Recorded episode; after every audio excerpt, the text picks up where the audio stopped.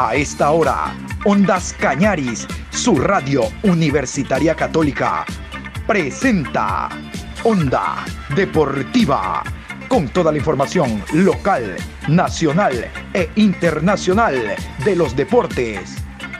Comenzamos.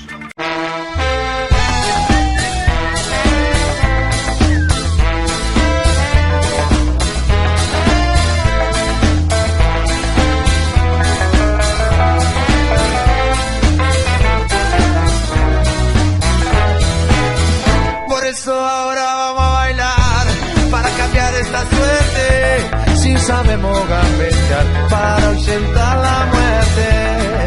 Vamos a bailar para cambiar esta suerte. Si sabemos gambetear para ausentar la muerte. Hola Patricio, buenos días, ¿cómo está usted?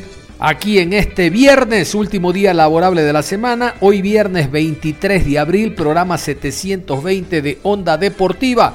Vamos con la información que no espera, no espera, es manzana. Le cuento, nuevo técnico descabezado en el fútbol ecuatoriano. Hablo de la primera vez, Osvaldo Morelli, el argentino, fuera por los malos resultados, pero si no tiene jugadores. Bueno, Liga sabe que no tiene jugadores, por eso será gerente deportivo, a la espera de cuál será la nueva víctima, perdón, el nuevo técnico. Vamos a hablar de Copa Suramericana porque el día de ayer eh, los dos equipos rivales de Emelec y Talleres, los que forman parte de este grupo, jugaron. Bragantino en Brasil le ganó 1 por 0 a Deportes Tolima. En Bragantino está Realpe, ecuatoriano. En Deportes Tolima, John Narváez. Pero vamos a iniciar, vamos a iniciar con la victoria de un equipo ecuatoriano, el Club Sport Emelec el día de ayer de visitante. El último equipo ecuatoriano que jugó Copa Internacional esta semana fue el Club Sport Emelec el día de ayer. A las 14 horas de Ecuador, Emelec enfrentó al equipo de Talleres allá en la ciudad de Córdoba. Talleres 1, Emelec 2. Ganó el conjunto ecuatoriano, inició con pie derecha este torneo. Aquí está la alineación del equipo argentino. Herrera con el 22, Tenaglia con el 14, con el número 2, Pérez, Incapié con el 4, con el 15, Díaz. Navarro con el 5, Méndez número 8, 37, Paredes, Auski con el 28, 20, Fragapane y Baloyes con el 7. Ismael Rescalvo, el técnico español que dirige al conjunto de Demele, consigue a partido seguido una nueva victoria. Hablo en la Liga Pro y ahora a nivel internacional. Estos son los 11 de Ismael Rescalvo. Ortiz con el número 12, Leguizamón con el 2, Mejía con el número 26, con el 3, Sosa, 14, Caicedo, con el número 5, Arroyo, 8, Rodríguez, 19, Gracia, Zapata con el 11, Cabeza con el número 9 y Barceló con el 22. Y vamos a revisar las anotaciones por cuestión tiempo. Vamos a ir directamente con los goles del equipo nacional. Perdía 1 por 0 y en el segundo tiempo una jugada colectiva por el costado derecho derivó a un lanzamiento dentro del área de Facundo Barceló y ahí estuvo una mano para neutralizar la trayectoria del esférico. El árbitro peruano dictaminó la falta penal. Aquí el relato. Viene atacando el Emelec, largo pelotazo para cabeza, salió lejos Guido Herrera, quedó a mitad de camino, balón atrás, la busca Barceló, adentro del área, le pegó, mano, penal. Penal para el Emelec, clara mano adentro del área. Eh. Me dirán ustedes muchachos, pero desde mi lugar me parece que hay una clara mano de Federico Navarro adentro del área, penal para el Emelec. Cuando Talleres se acomodaba con los cambios, lo anticiparon le metieron una pelota profunda por la banda izquierda, cabezas, salió lejos Guido Herrera, quedó a mitad de camino cuando remató Barceló. Se estrelló en la mano de Federico Navarro. Hay penal para el Emelec. Señoras y señores, en 25 minutos del segundo tiempo, penal para la visita, Mariano.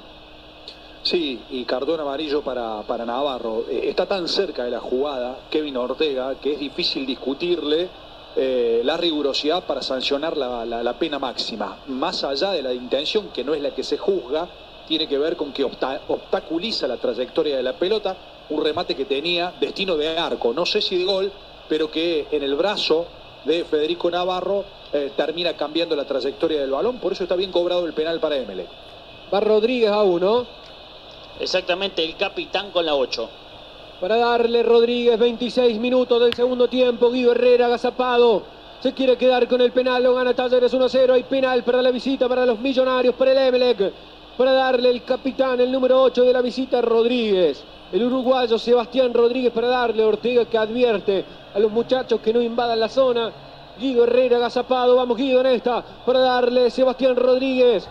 Está Guido para atajar. Rodríguez para darle. Es Rodríguez Herrera. Rodríguez o Herrera. Le pegó. Gol. Gol. Gol del Emelec. Sebastián Rodríguez. Un penal bien pateado, siempre es gol. Señoras y señores, abrió el pie, la tiró ahí a un costadito. Escogió el palo derecho Guido Herrera, acertó, pero el balón fue muy arriba, muy bien pateado del penal. Señoras y señores, 27 minutos del segundo tiempo. Uno para Talleres, uno para el MLE. Con la precisión y el concepto de tratar de poner lejos esa pelota de la posibilidad del arquero, que adivinó el punto cardinal del disparo, pero que no pudo en sus posibilidades físicas la altura de ese remate. Se encuentra en la excepción del juego con el empate el conjunto de Ecuador, producto no de un mal desempeño, pero sí de la mala fortuna de aquella mano de Federico Navarro. En rueda de prensa, el técnico argentino diría que después de ese gol cambió radicalmente el compromiso. Emelec se fue al ataque y nuevamente en una jugada colectiva, el jugador Facundo Barceló zafa la marca de dos hombres dentro del área y con remate cruzado de derecha vence al pórtico del conjunto argentino. El Emelec gana 2 por 1, aquí la conquista. El derechazo para sacarlo por parte de Marlon Mejía. Queda bollando por la banda izquierda. Le viene buscando a toda velocidad. Barceló puso bien para Caicedo y se manda. ¿eh? Se viene Caicedo, va al ataque. Lo corretea Piero Incapié. Se viene Caicedo con gente. Busca Barceló. Se mete adentro del área. Barceló le pegó gol. Gol.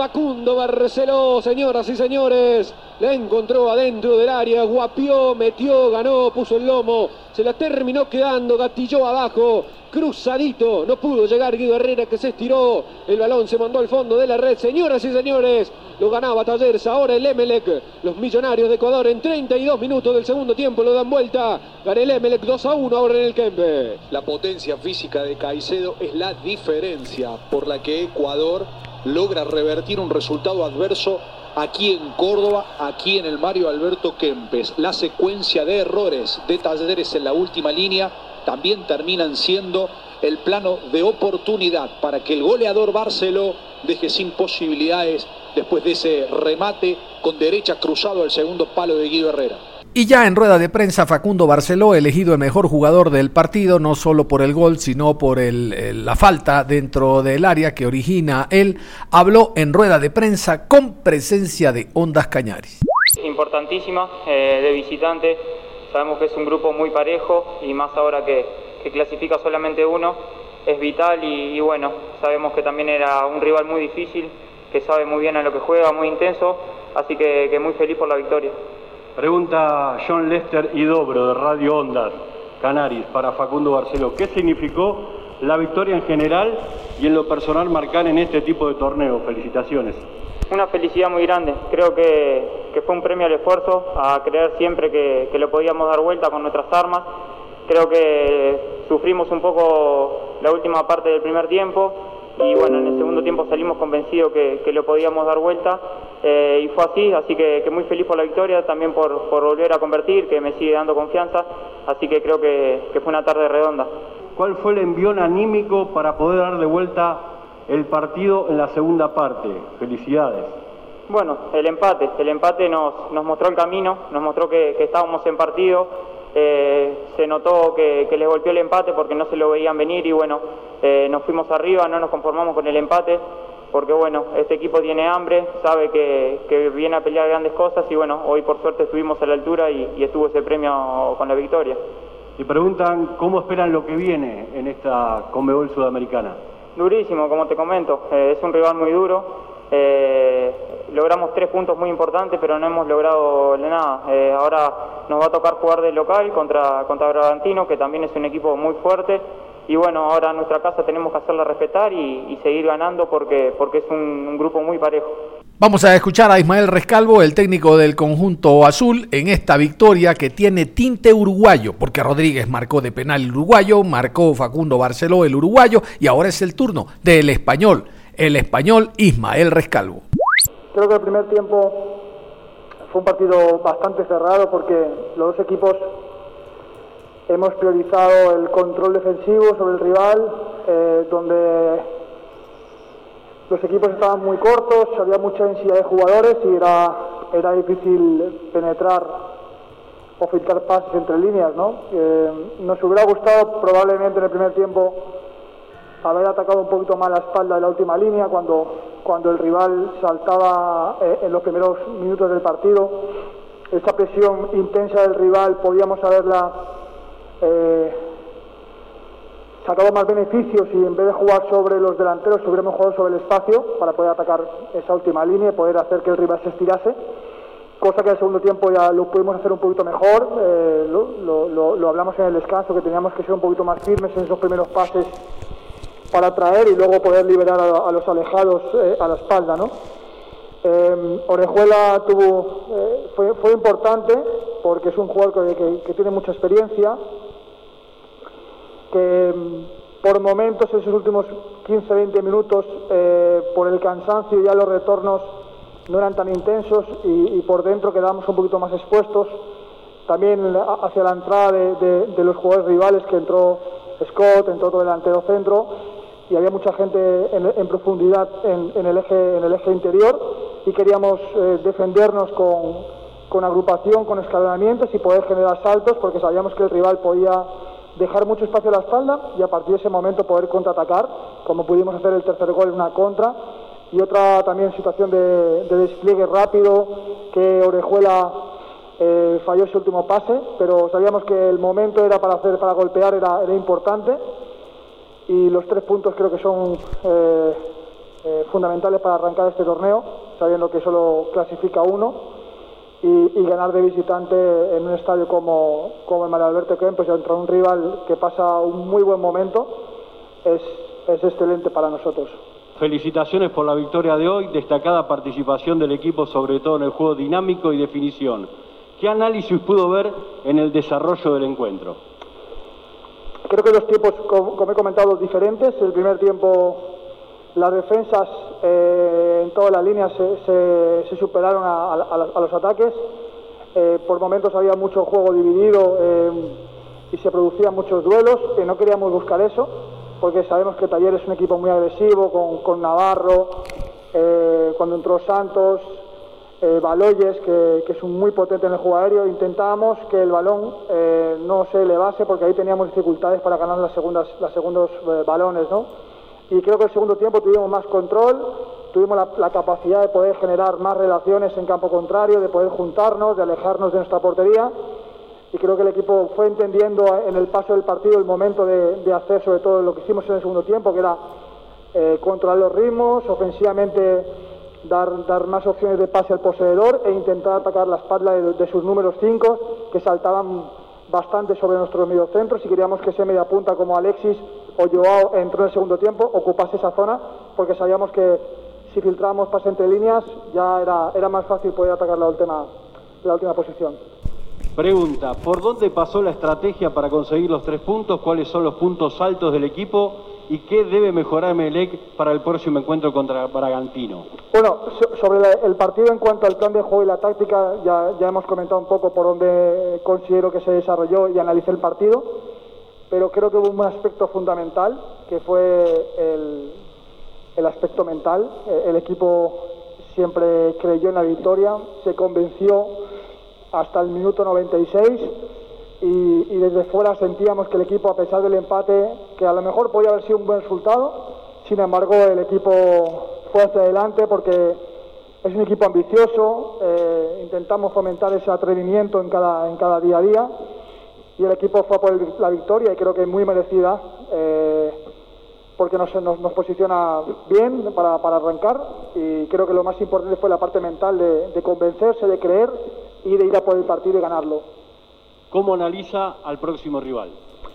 Bueno, vamos a ver eh, el, partido, el partido de hoy. Eh, hemos visto algunos partidos del rival técnicos, con buenos cambios de ritmo, jugadores eh, muy desequilibrantes. Bueno, creo que el partido de hoy que ellos tienen lo, veremos, analizaremos y lo importante es que tenemos una semana por delante para primero recuperarnos del esfuerzo de hoy y de poder entender un poquito más el juego del rival y preparar el partido.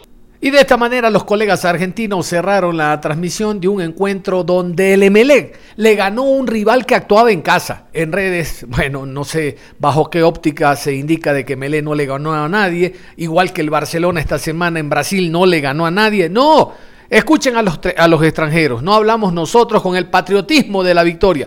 Los eh, periodistas argentinos destacan la actuación del MLE. Mucha atención, escuchad, escuchad. Le viene guapeando el número 22, la lleva contra el córner. Ahí está Navarro para la marca, está Baloyes también dando una mano. Cae Barceló, no hay falta, dice el árbitro. Ahora sí la terminó cobrando. Compró el árbitro Kevin Ortega que estaba cerca de la jugada. Barceló la llevó contra el córner, hizo tiempo, lo tocaron por la espalda. Tiro libre para el Emelec. Increíble lo de Barceló. Puso el lomo, le cometieron foul. Lo que buscaba lo terminó consiguiendo el delantero de la visita, Mariano. Sí, sí, mucho oficio para el conjunto ecuatoriano. ¿eh? Sabe lo que hace, sabe cuándo lo hace y cómo lo hace. Tiro libre y se va a terminar el partido en el vértice izquierdo. Lo pone a dormir el Emelec. Se va a llevar los tres puntos. La busca Baloye, la tira para arriba. Cuando el árbitro del partido, Kevin Ortega, dice que hasta aquí ha llegado el debut de Talleres en la Copa Sudamericana. Ha sido derrota. Debut con el pie izquierdo para el matador. Lo arrancó ganando con un golazo de Franco Fragapán en el segundo tiempo se lo dieron vuelta. Primero Rodríguez en el penal, luego de una mano de Federico Navarro, luego finalmente Facundo Barceló para darle la victoria al conjunto visitante. Los millonarios de Ecuador, el Emelec, se llevan los tres puntos. Ha ganado el conjunto visitante 2 a 1 sobre el matador. Emelec le tiró toda la experiencia de sus participaciones en copas internacionales a talleres que dejó pasar el veranito que el partido le dio. Los errores que cometió Emelec no los pudo traducir en goles el conjunto de Medina. En contrapartida, cada vez que dio ventajas Talleres en su última línea, Emelec convirtió. Vamos a continuación a hablar del empate a dos alcanzado como visitante por Liga Deportiva Universitaria de Quito en Chile, concretamente en la ciudad La Calera, ante Unión La Calera. Vamos a ir con los 11 jugadores que el equipo local puso en el terreno de juego. Aquí los 11 del cuadro chileno. Arias con el número 1. Ramírez con el 14, Vilches número 17, García con el 2, Ollanedel con el 6, Valencia número 5, Castellani con el 8, Wimberg con el 11, Vargas 10, Vilches con el 9 y 30, Rivero. Perfecto, vamos a continuación con los 11 de Pablo Repeto. El conjunto Albo se presentó con estos jugadores. Gavarini con el 22, Perlaza con el 13, Guerra número 15, 24 Corozo, Cruz con el número 20, 23 Zunino, Alcíbar con el 8, 18 Piovi, Ayala con el 6, Martínez con el 19 y Arce con el número 11. La virtud de Liga de Quito fue siempre salir del bache donde se encontraba, porque Vilches puso en ventaja al equipo local, Billy Arce el transitorio empate a uno comenzando el segundo tiempo, nuevamente Vilches puso a ganar al equipo chileno y Billy Arce al minuto 83 en jugada colectiva donde participó Amarilla que había ingresado en la etapa complementaria, puso el definitivo 2 a 2. Esa fue la virtud de un equipo que estando en desventaja intentó y lo logró emparejar el compromiso y rescatar un punto, por lo menos comenzar con pie derecho, no con derrota, llevándose un punto visitante desde Chile, ya lo hizo el Flamengo llevándose los tres desde Argentina con la victoria 3 por 2 ante el conjunto de Vélez. Vamos a ver cómo le va a Liga la próxima semana, destacando siempre que Liga tiene buenos antecedentes en este tipo de torneos y jugadores con mucha calidad que crecen mucho su nivel de juego con estos compromisos a nivel de América. Vamos a, continuación a repasar los goles del cuadro ecuatoriano. El primero, Billy Arce, como lo indicamos, iniciando la etapa complementaria. Billy Arce, titular en el 11 de repeto, puso el transitorio empate a uno. Yala y este para Cruz. El balón que le pertenece al elenco visitante. Va a la Liga de Quito. Por la derecha ahora recibe Perlaza. Puede sacar el centro. Cerca del área. Ahí está. La mete a la zona ardiente. Un hombre que remata. Gol. Gol. Gol de la Liga de Quito. ¿Cómo la armaron? Eran buenos momentos del elenco chileno. Pero los goles se hacen, no se merecen. ¿Y cómo la empalma el número 11? Ahí está Billy Arce para decir que lo empata el elenco ecuatoriano. Unión La Calera 1, Liga Deportiva Universitaria de Quito 1, Biliarse en la conquista. Uno de los más movizos, Perlaza, otra vez desborda por la derecha y saca un muy buen centro. Eh, claro, al pegarle de primera Arce como viene a la pelota, es donde deja pagando a la defensa calerana. Después, cuando además da un pique la pelota rumbo al arco, eh, le hace más difícil todavía la estirada al portero Arias. Eh, un buen gol de Arias para la de Arce, quiero decir, para la paridad ahora de los ecuatorianos frente a los cementeros. A siete minutos del final, en el minuto 83, llega el tanto del empate nuevamente a través de Billy Arce. Particularidad en este partido, dos goles de Vilche, dos de Billy Arce. Repite el jugador ecuatoriano después de una jugada colectiva. Parecía un centro, el arquero también se confió. La comba hizo que de a poco se cierre el balón dentro del área y Arias, el arquero argentino, no pudo neutralizar ese centro al arco por parte del jugador ecuatoriano. El empate a dos habla a las claras de lo que significó en términos generales el compromiso, partido que le permite a Liga por lo menos rescatar un punto y llevárselo hasta la capital de los ecuatorianos. Vamos a, continuación a repasar el gol de Billy Arce gracias a los colegas chilenos. Y se viene la liga, se viene la liga. La pelota la tiene, atención, amarilla, lejos del área, eso sí, Luis Amarilla corre, la mete al área, muy bien el Kili Vilches, caía un hombre, insiste otra vez el conjunto ecuatoriano, ahí está Piovi, Lucas Piovi, la pelota la tiene Piovi, sí señor, el número 18 abre para la izquierda, Billy Arce, ¡oh, golazo! ¡Oh, golazo! Golazo de otro partido, Dios mío, no sé, se confió a Martín Arias. Pensó que era centro y se le metió por el segundo palo. Es un golazo sorpresivo, sí señor. Gol de la Liga de Quito. Mazazo. Mazazo sin lugar a dudas. Otra vez Billy. Unión La Calera 2. Liga Deportiva Universitaria de Quito 2. Billy. Arce la conquista. Está muy cargado contra la línea, incluso entre cuartos de terreno por la izquierda. Eh, tiene tiempo para despegar la pelota, pero es un centro. ¿Para qué estamos con cuentos? Saca un centro que se va colando, hace una comba de moneda hasta que se clava en el ángulo de Arias, que la iba a dejar salir, pero que lamentablemente tiene que resignarse al empate ecuatoriano. Escuchamos primero al jugador Joseph Espinosa, jugador que debuta a nivel internacional con Liga Deportiva Universitaria de Quito, jugador juvenil, no lo hizo tan mal y es el jugador que inicia precisamente en rueda de prensa hablando por el conjunto ligado. Eh, lo que se destaca del equipo en este partido es la entrega, nunca, nos, dimos, nunca dimos el brazo a torcer es una cancha difícil, primer partido contra un buen equipo y estamos ahí todavía eh, en la pelea para, para el siguiente partido.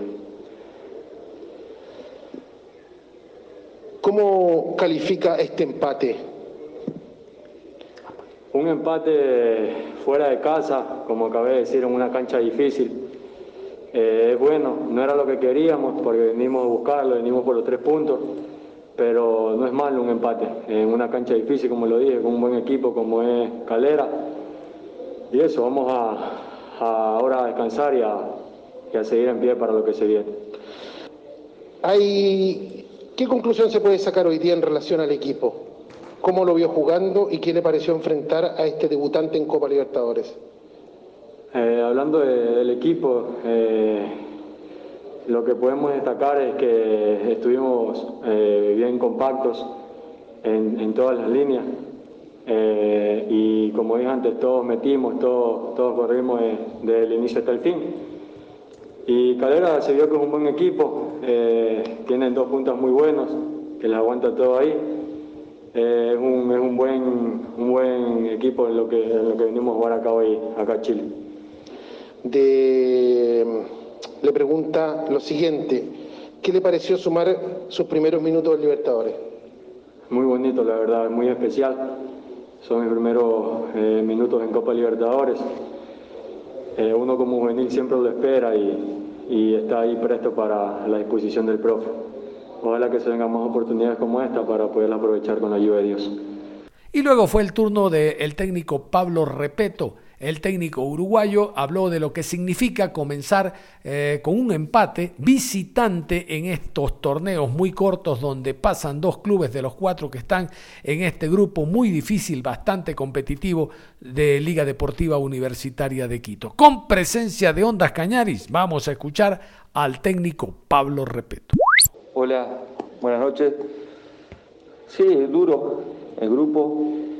Eh, ganó Flamengo su partido visitante, que en la previa, bueno, sería uno el gran favorito a ganar el grupo, pero bueno, este, hay que ir partido a partido. Se sumó de visitante, la idea era ganar los tres puntos. Eh, un partido que nos costó eh, al principio, después fuimos de menos a más. Y, y bueno, creo que primer tiempo terminamos los últimos 10 minutos eh, bien, generando alguna situación. Y el segundo tiempo, bueno, logramos empatar y, cuando parecía que podíamos llegar al segundo, viene el, gol de, Calera que, que, se nos hizo cuesta arriba, pudimos empatar y después, bueno, intentamos hasta lo último, pero no pudimos lograr el triunfo, pero creo que un punto, eh, este punto puede ser importante dependiendo de lo que hagamos en los próximos partidos. ¿Cuál es el planteamiento técnico que intentó realizar con el ingreso de Luis Amarilla por Cristian Martínez, Borja en el segundo tiempo? Bueno, este, estábamos eh, sintiendo un poco el ritmo. Martínez Borja había tenido un, tema estomacal en estos días, había sentido.